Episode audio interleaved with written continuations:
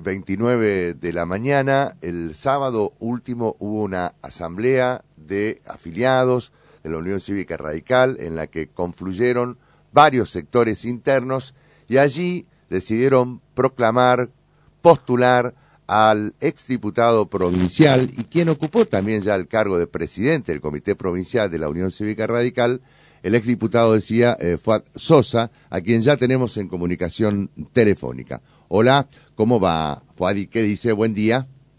Hola, buen día Víctor, un gusto estar con vos y la audiencia. Bueno, ¿cómo tomó esta postulación por parte de distintos sectores internos del radicalismo y quiénes conforman justamente estos sectores?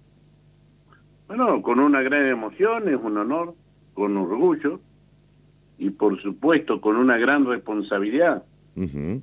Y la verdad que sí, llamó la atención, este, hubo que consensuar un nombre. Y bueno, surgió el nombre de quien les habla, entre los grupos internos que conforman este este grupo no que se llama para conducir y gobernar Entre Ríos.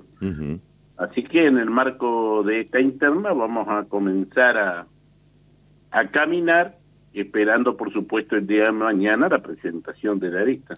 Claro, ¿cuál es la diferencia que nota usted de esta situación de postulación, digamos, a presidir el comité provincial, en donde seguramente va a surgir de la interna de los afiliados, a cuando usted ocupó ese cargo allá por el año 2014? Bueno, creo que hay una división poco manifiesta en cuanto qué es lo que quieren los radicales. Algunos quieren ganar la interna chica, yo quiero ganar la interna grande y el grupo nuestro lo dice clarito, para conducir y gobernar.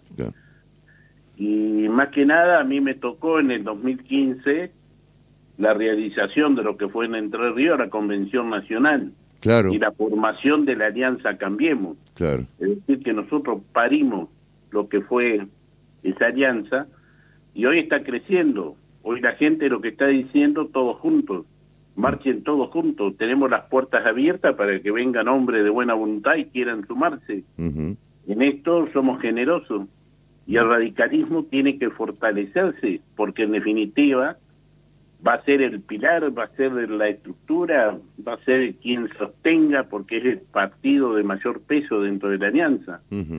Entonces me parece que para eso tenemos que unificar criterios creo que nos une algo y es llegar al poder, es llegar a la Casa Gris, eso lo tenemos clarito. Llegar al poder. Con 32 años seguidos de, del peronismo en el gobierno. Sosa, llegar al poder, ¿qué significa? ¿Con un radical al frente del Ejecutivo? Las eh... PASO lo dirán, nosotros tenemos dos candidatos a gobernador y las PASO lo, lo dirá. Creo mm. que la alianza va a tener que ir con el que gane las PASO y con el que más mida, esto queda claro. Usted dice dos candidatos, en realidad son tres son tres en la alianza. Vos me preguntaste por el partido. Por el radicalismo. El, radicalismo tiene dos. En la alianza tenemos tres. Exacto. Exacto. De los cuales Frigerio salió ampliamente ganador en la instancia de término medio.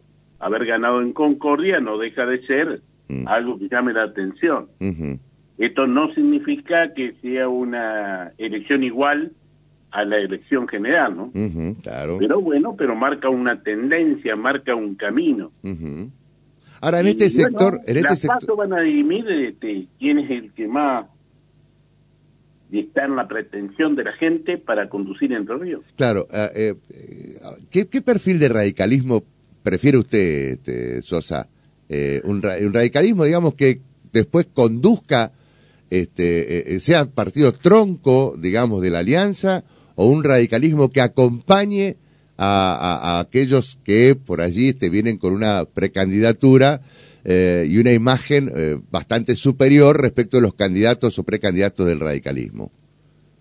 Y nosotros que estamos conformando la alianza, indudablemente, que las pasos lo van a definir, porque no es una interna dentro de todo, dentro del agrupamiento, pero indudablemente que el que más mide.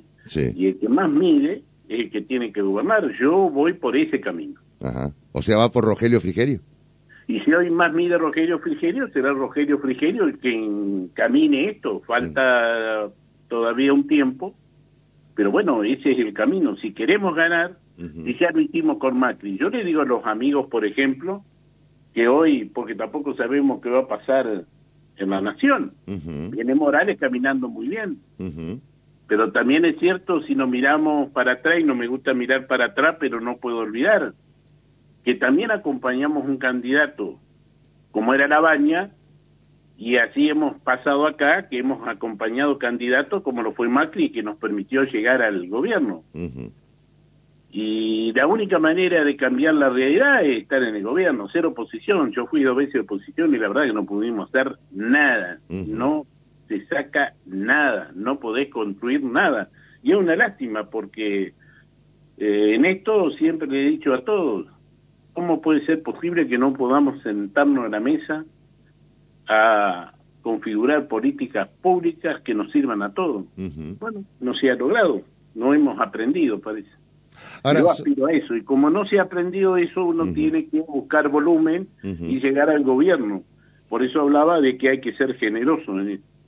Hay que abrir las puertas, tienen que venir hombres de buena voluntad, hay que confluir en un programa, porque si no fracasamos. Con Macri pasó algo parecido.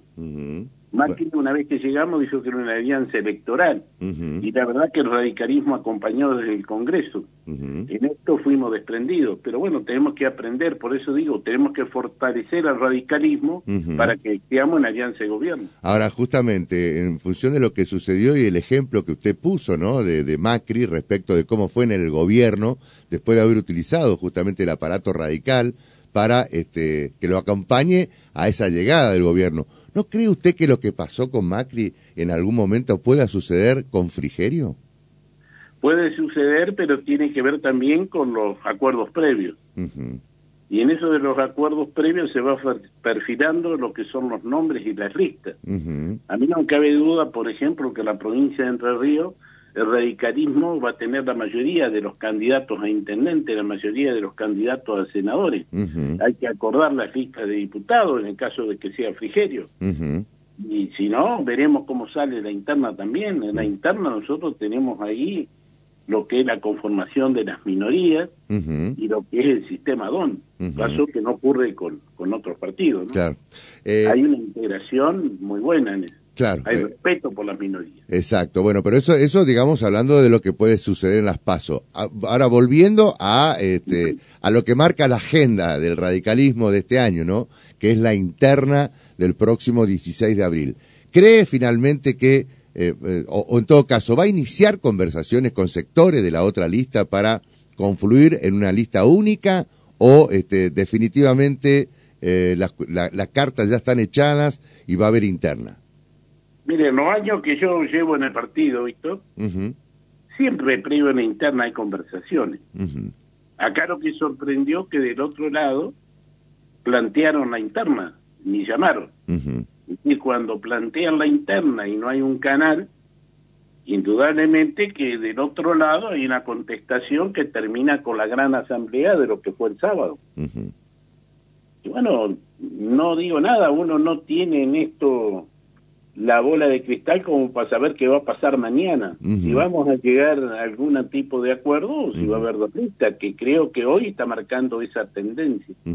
Ahora, ¿cree usted que va a haber una eh, participación importante en una interna, teniendo en cuenta que hay elecciones generales este año y que, eh, bueno, eh, puede servir como plataforma de lanzamiento, ¿no? una interna, pero también puede dejar al desnudo algunas cuestiones estructurales eh, y eh, fundamentalmente la presencia de radical en el electorado, ¿no? No es lo mismo una interna con pocos eh, afiliados que, que, hayan participado a una interna que participe en justamente una buena cantidad de afiliados.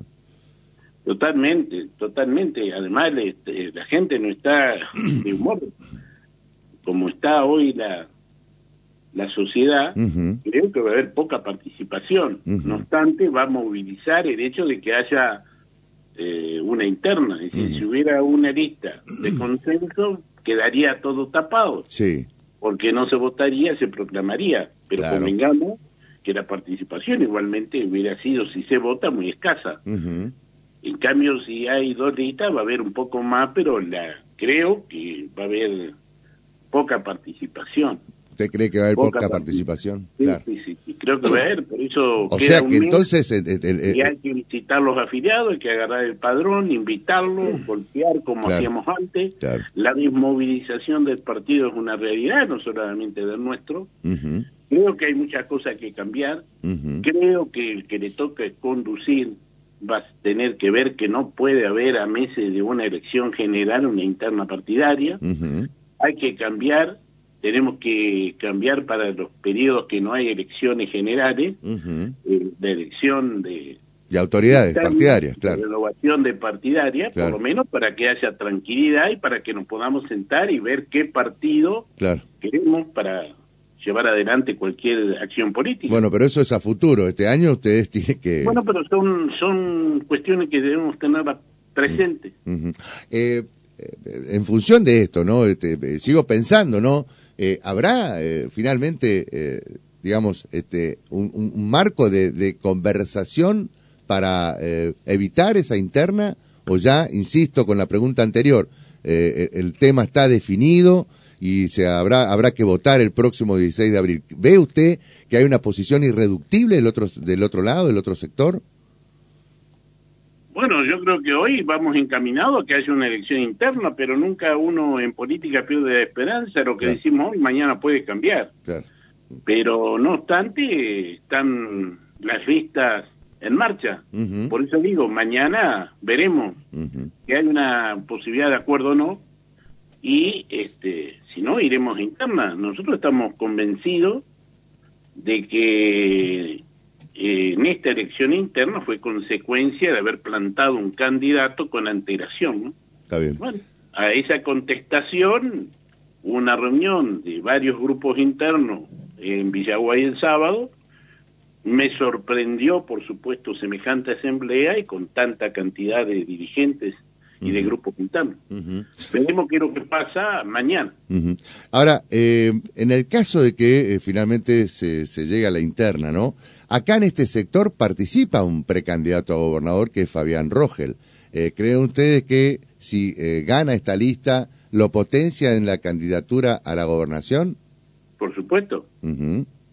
Y ahí que van a los, todos Toda los radicales. elección interna donde se lleva una más que nada un triunfo interno, potencia al candidato que la integra. Sí, claro. Esto no cabe ninguna duda. Claro.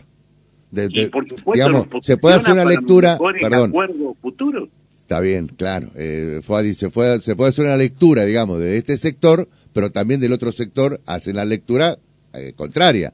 Si gana ese sector, potencia la, precandidatura de, de Galimberti, ¿no?